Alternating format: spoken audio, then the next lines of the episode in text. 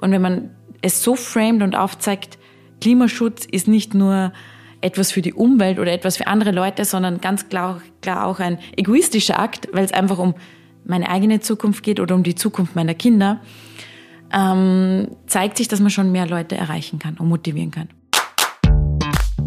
Herzlich willkommen zum Klimadialog, dem Podcast von Klimaaktiv.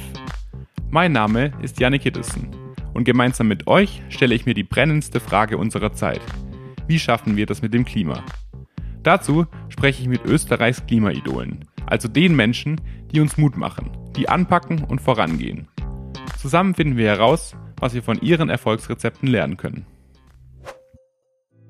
Heute werfen wir einen Blick tief in unsere Köpfe. Was passiert da eigentlich genau in unserem Gehirn, wenn wir mit existenziellen Bedrohungen wie der Klimakrise konfrontiert sind? Können wir diese komplexe Krise überhaupt so richtig begreifen? Denn eigentlich liegen die Fakten ja auf dem Tisch. Aufgrund unserer Emissionen verstärkt sich der Treibhauseffekt und die Temperatur erhöht sich. Stand jetzt steuern wir auf ungefähr 3 Grad Erhitzung zu. Die Auswirkungen auf unseren Planeten dadurch wären enorm. Trotzdem entscheiden wir uns immer wieder für die klimaschädliche Option. Im Alltag genauso wie bei den großen Entscheidungen. Und das, obwohl wir die Lösungen für diese Krise ja eigentlich schon kennen. Da stellt sich die Frage, wieso machen wir es nicht einfach? Eine Antwort auf diese Frage sucht auch unsere heutige Gästin, die Umwelt- und Klimapsychologin Isabella Uhl-Heddecke. Sie hat darüber sogar ein ganzes Buch geschrieben.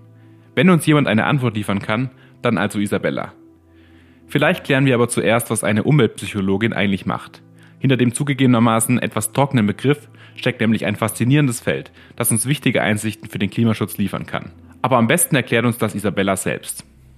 Hallo, schönen guten Tag. Also vorneweg, ich therapiere keine Pflanzen sondern ich beschäftige mich damit, dass die Fakten zur Klimakrise seit Jahrzehnten am Tisch liegen.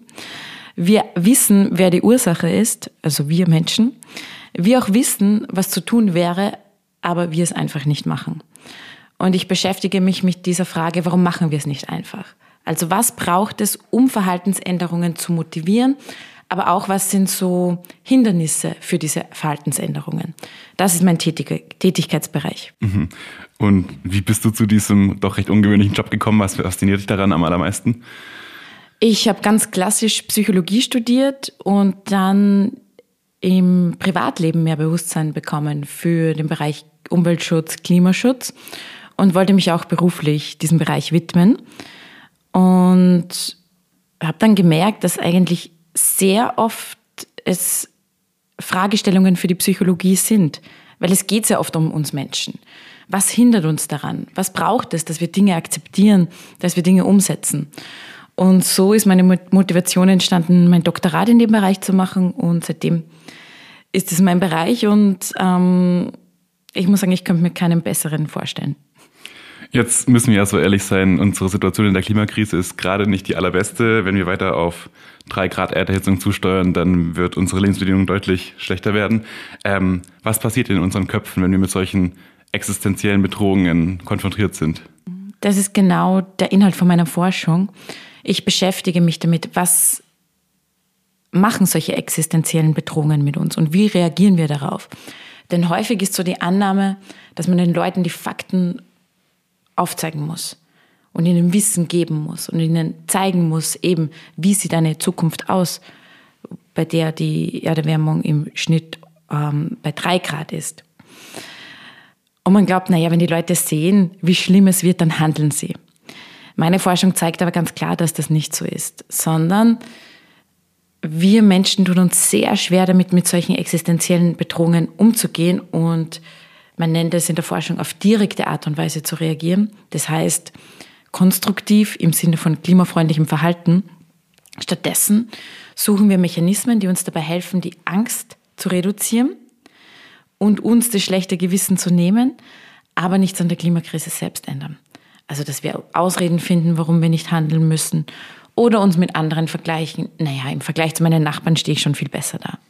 Und das hilft uns als Individuum, kein schlechtes Gewissen haben zu müssen und im Alltag weitermachen zu können wie bisher. Leider endet es nicht so an der Klimakrise. Also liegt es daran, dass das quasi einfach die einfachere Lösung ist, dass man dann nicht direkt aus dem Alltag ändern muss, sondern das wegschieben kann von sich? ja, zum einen ist die einfachere Lösung und zum anderen ist es schon so, dass die Klimakrise an sich extrem komplex ist. Es sind so viele Facetten, die es für uns sehr, sehr schwierig machen, wirklich entsprechend zu handeln. Denn oft wird sehr auf einer kognitiven Ebene darüber gesprochen. Wir reden von 1,5 versus 2 Grad oder 3 Grad. Ähm, wir reden von Orten, die vielleicht weiter entfernt sind, ähm, die uns einfach, Fakten, die uns einfach nicht emotional treffen und die man vielleicht auch wegschieben kann, wenn man sagt, ja, was hat das für eine Relevanz für mich hier in Österreich? Und der nächste Punkt, der es sehr, sehr herausfordernd macht, ist, selbst wenn ich als Einzelperson jetzt beschließe, meinen gesamten Lebensstil zu ändern und alles so klimafreundlich wie möglich auszurichten, heißt es nicht, dass wir es schaffen, weil es einfach global Handlungen braucht. Und da eben am Weg sind so viele Möglichkeiten, dass man aufgibt und resigniert und eben dann unter Anführungszeichen die leichtere Alternative wählt, die es einem hilft, das schlechte Gewissen zu lösen, weiterzumachen wie bisher ja, und ein scheinbar gutes Leben zu haben. Trotzdem müssen wir uns dem Thema ja irgendwie stellen, um ihm was entgegensetzen zu können. Ähm, wie schaffen wir es denn dann im Gegensatz dazu, das Thema so zu kommunizieren, dass solche Mechanismen dann in den Köpfen eben nicht aktiviert werden? Aus Forschungssicht würde ich empfehlen, dass man die Dinge, die Themen in konkreten kleinen Einheiten präsentiert. Also nicht das große Klimathema an sich, sondern die einzelnen Bereiche, die damit in Verbindung stehen und wo es auch Handlungsänderungen braucht von uns Personen. Das ist auch schon der zweite Punkt, ganz, ganz wichtig, auch aufzeigen, was kann man konkret machen. Also nicht nur die Fakten geben, die Leute in ihrer Angst alleine lassen, sondern auch zeigen, wie betrifft es uns hier in Österreich, aber auch, was kannst du hier in Österreich tun und gewisse Zusammenhänge aufzeigen. Vielleicht ein konkretes Beispiel dazu. Wir hören oft von Rodungen im Regenwald in Brasilien, sind betroffen und man merkt oft nicht, dass diese Rodungen zum Beispiel auch stattfinden, um Futtermittel anzubauen, das hier auch in Österreich zum Einsatz kommt. Also wo ich als Konsumentin, als Konsument doch Entscheidungsmacht darüber habe, ähm, natürlich nur in einem gewissen Rahmen, aber trotzdem darüber entscheiden kann, möchte ich das unterstützen oder nicht. Und das ist ganz oft in unserem Alltag. Viele unserer Handlungen entscheiden darüber, wie unsere Welt in der Zukunft ausschauen wird. Und hier haben wir einen gewissen Hebel. Äh, und das Dritte ist ganz, ganz wichtig, wir werden motiviert durch Gruppen und durch soziale Normen und ähm, durch das Aufzeigen zum Beispiel von Vorbildern, von Personen, die vielleicht mit einem ähnlichen Lebensraum, ähnlichen Lebensabschnitt schon anders machen und ähm, dass man auch sieht, man ist nicht allein, sondern die Mehrheit ist dafür und unterstützt eine lebenswerte Zukunft. Mhm. Ähm, jetzt ist es ja so, wie du gerade schon angesprochen hast, dass auf dieser konstruktive, dieses konstruktive Element jetzt mehr in den Fokus kommt. Da gibt es ja auch im Journalismus diverse Entwicklungen in die Richtung, dass das wichtiger ist, um die Leute dazu zu motivieren, was fürs Klima zu tun. Ähm, Gleichzeitig können wir aber nicht nur positive Utopien malen, sondern wir müssen auch die Realität darstellen, die irgendwie gerade nicht sonderlich toll aussieht. Was ist da die richtige Balance? Das finde ich nämlich selbst immer recht schwierig irgendwie. Es ist auch total herausfordernd und total schwierig. Ähm, vielleicht ist es gar nicht entweder oder, sondern beides. Also, dass man natürlich aufzeigt, wie sieht eine Zukunft aus, wo wir so weitermachen wie bisher. Aber was mir in der Berichterstattung noch fehlt, ist, wie sieht eine Zukunft aus, wo wir es geschafft haben, wo man einfach merkt, wie viel mehr Lebensqualität wir haben, wenn wir die Städte wieder den Menschen ähm, geben, wenn wir begrünte Städte haben, wenn wir Städte haben, wo man es auch im Sommer wieder aushält. Ähm, vielleicht nicht ein Verkehrssystem, wo man viel Zeit im Stau verbringt. Ähm, praktisch so diese, ja, diese andere Möglichkeiten, die ja wirklich nicht nur Utopien sind, sondern wirklich umsetzbar, auch aufzeichnet und sie greifbar macht. Das fehlt noch ein bisschen. Nicht nur dieses Motivieren durch Angst oder aufzeigen, da wollen wir nicht hin, sondern auch klar aufzeigen, wo wollen wir hin. Und das weiß man auch aus der Forschung, dass das auch weniger Hemmung und weniger ja, mm, Ängste erzeugt und dadurch die Leute auch motivierter sind, kreativer auch. Ja, dass man ein klares Ziel vor Augen hat, auf das man hinarbeiten kann. Genau, genau. Mhm. Jetzt ist es ja so, das schreibst du in deinem Buch auch in einem Kapitel recht ausführlich, ähm, dass unser Verhalten in vielen Fällen durch Gewohnheiten geprägt ist und viele von uns natürlich auch sehr klimaschädliche Gewohnheiten im Alltag sich einfach angewöhnt haben. Warum fällt es uns so schwer, diese Gewohnheiten wieder zu ändern, wenn wir doch eigentlich das Wissen haben, dass sie schlecht sind? Naja, da, dazu gibt es einen guten Spruch, den ich auch in meinem Buch ähm, schreibe. Die meiste Zeit machen wir, was wir die meiste Zeit machen. Und das trifft eigentlich sehr gut auf Gewohnheiten zu. Ähm, warum fällt es uns so schwer, trotz Wissen es nicht zu ändern? Weil Gewohnheiten sehr oft automatisch ablaufen. Das sind Verhaltensweisen, über die wir nicht mehr aktiv nachdenken müssen im Alltag. Und ja, das macht es nochmal viel, viel schwieriger. Die gute Nachricht ist aber, es ist möglich, sie zu ändern. Entweder in, ich sage mal, natürlichen Zeitfenstern, also wo ähm, die Forschung zeigt, in Lebensabschnitten mit unter Anführungszeichen natürlichen Veränderungen sind gute Möglichkeiten, um Gewohnheiten zu ändern. Zum Beispiel, ähm, wenn man umzieht, wenn man seinen Job wechselt, äh, aufhört zum Studieren, anfängt zu arbeiten, in die Pension geht, was auch immer. Da zeigt sich, dass das wirklich so gute Phasen sind, wo die Leute einfach leicht ihre Gewohnheiten ändern. Warum? Weil sich die Rahmenbedingungen ändern. Ähm, unsere Gewohnheiten werden sehr häufig durch sogenannte Trigger, also durch Hinweisreize ausgelöst. Und wenn sich die ändern, ist die Möglichkeit, dass man auch ein neues Verhalten hinzufügt. Jetzt ist es aber nicht so, dass man normalerweise mehrmals jährlich umzieht oder den Job wechselt idealerweise. Da zeigt sich aber auch, dass es anders möglich ist. Wie? Die, die Personen müssen zunächst mal wirklich die Bereitschaft haben, ihre Gewohnheit zu ändern. Dann ist es wichtig, dass man das Verhalten mal im inneren Auge, vor dem inneren Auge ablaufen lässt. Wann findet es statt? Gibt es vielleicht irgendein, eben so einen Trigger, so einen Hinweisreiz, der das auslöst oder irgendeine Situation, eine Emotion, die das Verhalten auslöst? Und dass man sich dann auch Gedanken macht, ähm, was könnte ich anders machen? Schon vorab, ganz, ganz wichtig. Nehmen wir was Konkretes. Ähm, ich bin, ich möchte mich gern fleischreduzierte ernähren, gehe aber dann immer in meiner Arbeit schnell in der Mittagspause in die Kantine. Dort gibt es vielleicht nicht wirklich eine Auswahl. Dann orientiere ich mich an die Kollegen die, und Kolleginnen, die machen das auch, greifen auch eher zum Schnitzel. Naja, dann kann es ja nicht so schlimm sein.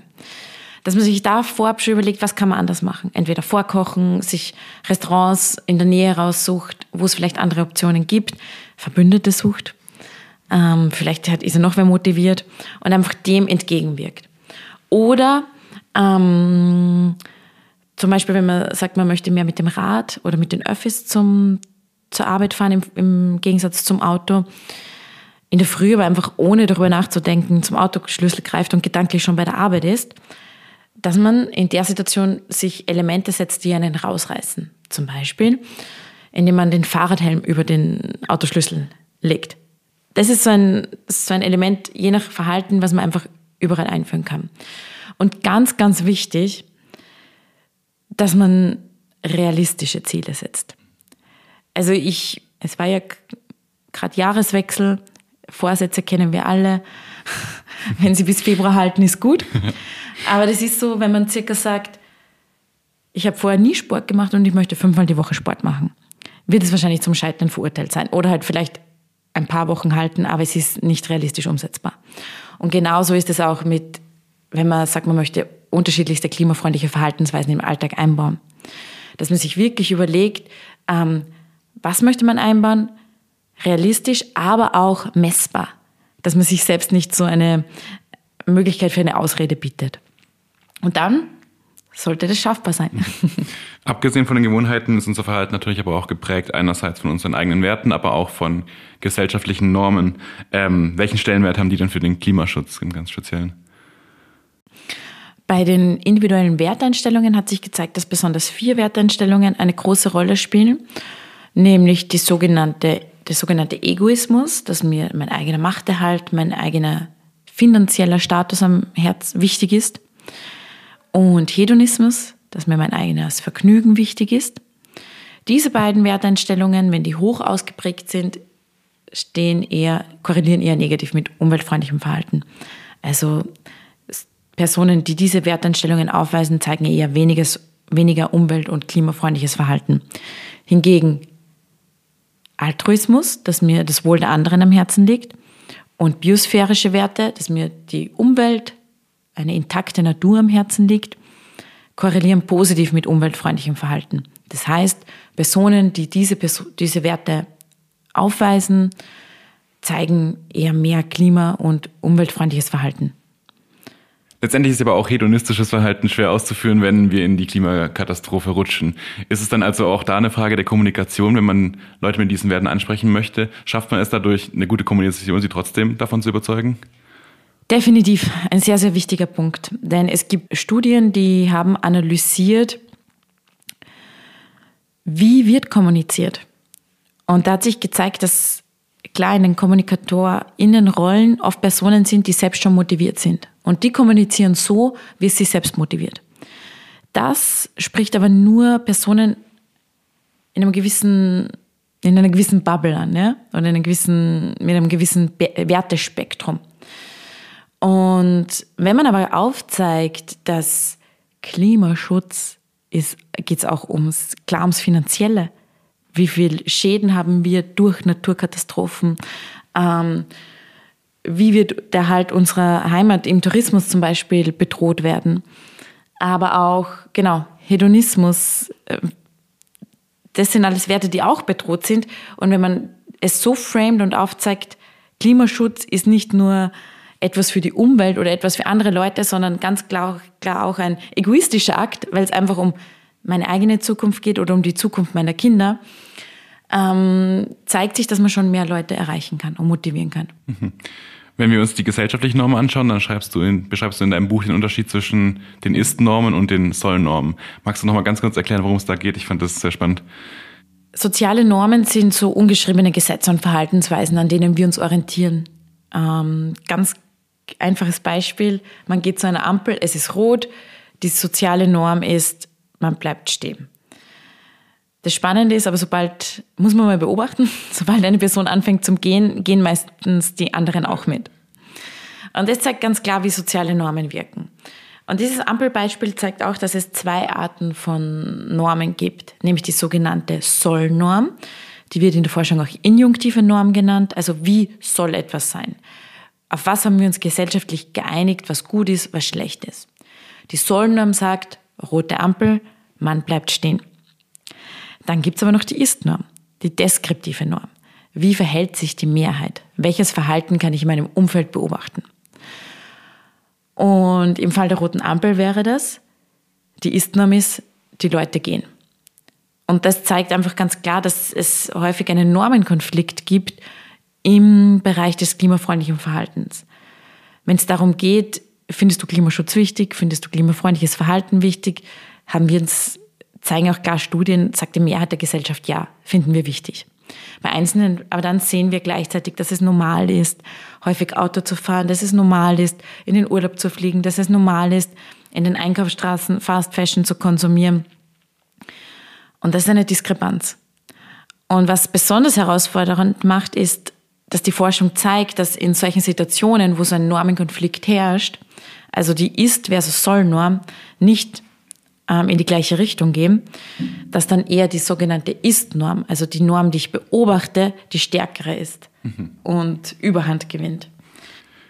Auch da dann die Frage, weil wir uns beim Klimadialog eben viel mit Klimakommunikation auseinandersetzen, ähm, sollten wir es dann vermeiden, diese negativen Ist-Normen zu kommunizieren? Sollten wir einfach die soll Normen dann quasi als die Normalität darstellen? Mm, jein. also es ist schon wichtig, mit Normen zu arbeiten, die stimmen. Also mhm. man sollte den Leuten jetzt nichts ähm, vormachen. Ja. Aber zum einen Vorsicht, also nicht zu kommunizieren, die Mehrheit der ÖsterreicherInnen möchte nicht aufs Auto verzichten, sondern da zeigt die Forschung, dass man sich noch eines dritten Norm bedienen kann, der sogenannten dynamischen Norm. Dynamische Normen zeigen eine sogenannte Trendprognose auf. Ich gebe ein Beispiel äh, aus einer Studie, das ich sehr, sehr spannend finde. Äh, die Studie wurde in den USA an einem College durchgeführt und hier haben sich die Studierenden angestellt in der Mittagspause, um ihr Menü, ihr Mittagessen zu bestellen. Und während sie gewartet haben, wurden sie da gebeten, ob sie kurz bei einer Studie mitmachen können. Die Kontrollgruppe hat Infos bekommen zum Social Media, zur Social Media Nutzung ähm, der Studierenden.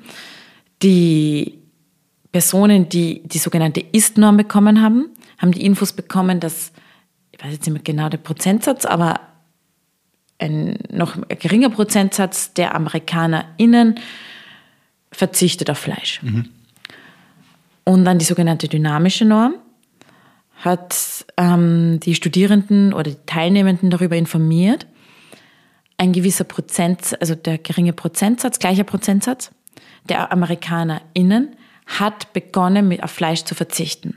Mhm. Also die dynamische Norm zeigt auf, dass es gerade eine Veränderung ist. Es ist noch nicht die Mehrheit, aber es ist am Weg dorthin. Und im Anschluss hat man gemessen, wie häufig, also für welches Menü entscheiden sich die Studierenden. Und man hat gefunden, dass wenn man den Personen die Ist-Norm aufgezeigt hat, dass sich sogar äh, weniger Personen dafür entschieden haben als die Kontrollgruppe, also für ein fleischfreies Menü. Und hingegen bei der, bei der dynamischen Norm haben sich doppelt so viele Personen für ein fleischfreies Menü entschieden. Obwohl man ihnen gezeigt hat, es ist noch nicht die Mehrheit, aber man hat aufgezeigt, es ist die, die, der Trend.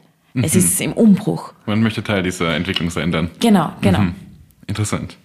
Und das ist was, was ich, ähm, ja, was ich aus Forschungssicht empfehlen würde in der Kommunikation mit Normen.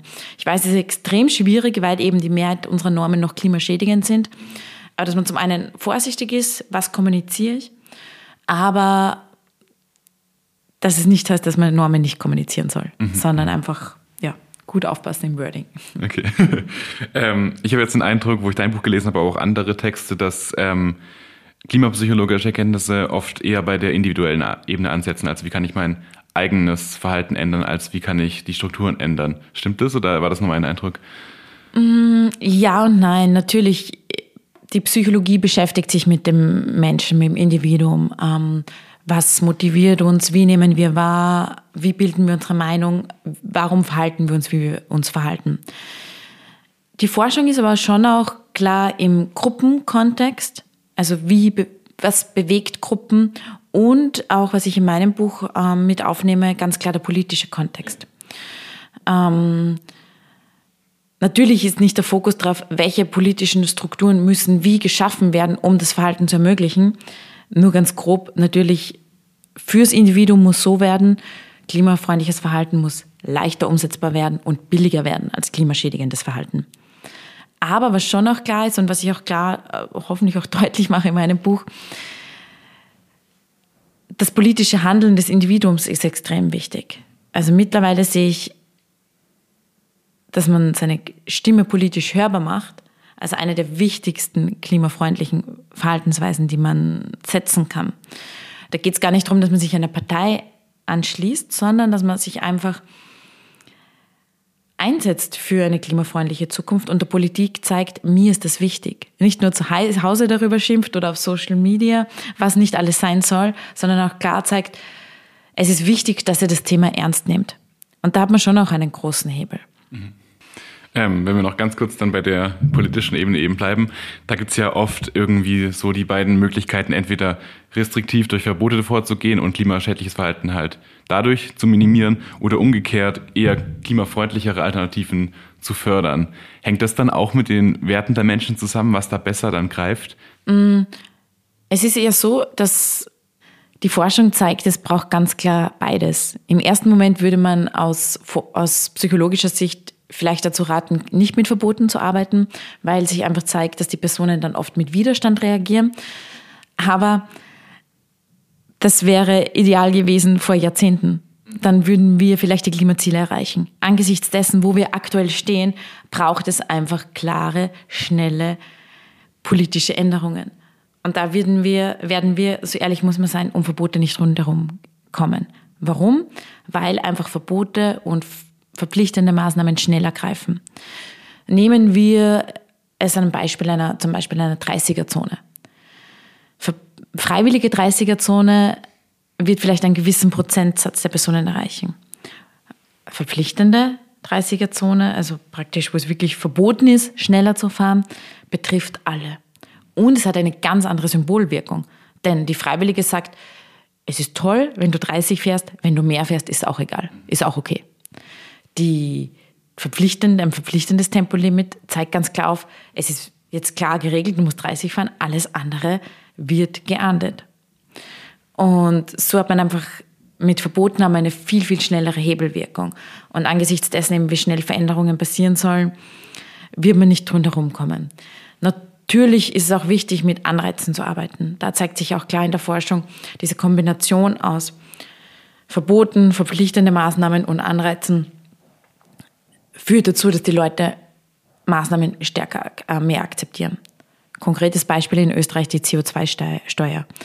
Da hat man es gekoppelt mit dem Klimabonus und dadurch ist auch die Akzeptanz viel, viel höher einer zusätzlichen Steuer. Mhm.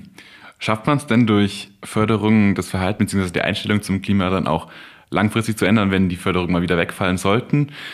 Oder ist es letztendlich auch eine Frage der Kommunikation des Ganzen? Mm, gute Frage. Es ist, man muss, es gibt, es gibt nicht eine klare Antwort, denn prinzipiell zeigt sich so, dass Förderungen definitiv ihre Berechtigung haben. Prinzipiell empfiehlt sich Förderungen eher bei Einmalanschaffungen ähm, einzusetzen und nicht bei sich wiederholenden Alltagsverhalten. Also zum Beispiel bei der Anschaffung eines E-Autos, bei der Umrüstung auf eine PV-Anlage ähm, und auch in einem größeren, also praktisch, dass wirklich hohe Anreize sind. Bei Alltagsverhalten können sie greifen. Wichtig ist aber auch, dass die Leute währenddessen die Möglichkeit haben, ihre Meinung zu ändern und positive, das klimafreundliche Verhalten eben positiv besetzen. Weil sonst zeigt sich eben, also es gibt zum Beispiel Studien, wo man den Leuten ein gratis Monatsticket gegeben hat. Sobald dieses Monatsticket wegfällt, dass die Leute wieder zurück aufs Auto steigen. Also Förderungen sind wichtig, nur wichtig, wie man sie einsetzt und eben auch in der Kommunikation klar machen. Ähm, also so kommunizieren, dass auch die klimafreundlichen Werte gestärkt werden. Mhm. Eine abschließende Frage vielleicht noch. Ähm, welche Forschungslücken konnten in der Klimapsychologie bis jetzt noch nicht geschlossen werden? Was würdest du gerne als nächstes herausfinden? Gute Frage. Muss ich kurz überlegen. Auch wenn das Feld vielleicht in der Öffentlichkeit noch nicht so stark bekannt ist, gibt es schon sehr, sehr viel Forschung. Und es wurden wirklich schon sehr viele Bereiche untersucht. Wo ich jetzt im nächsten Schritt eine Lücke sehe oder eine Notwendigkeit, da noch mehr Wissen zu generieren, ist eher mehr in der Praxis, bei der Umsetzung. Dass man zum Beispiel Maßnahmen in der Praxis wissenschaftlich begleitet und evaluiert, wirken sie, wirken sie nicht. Falls ja, warum?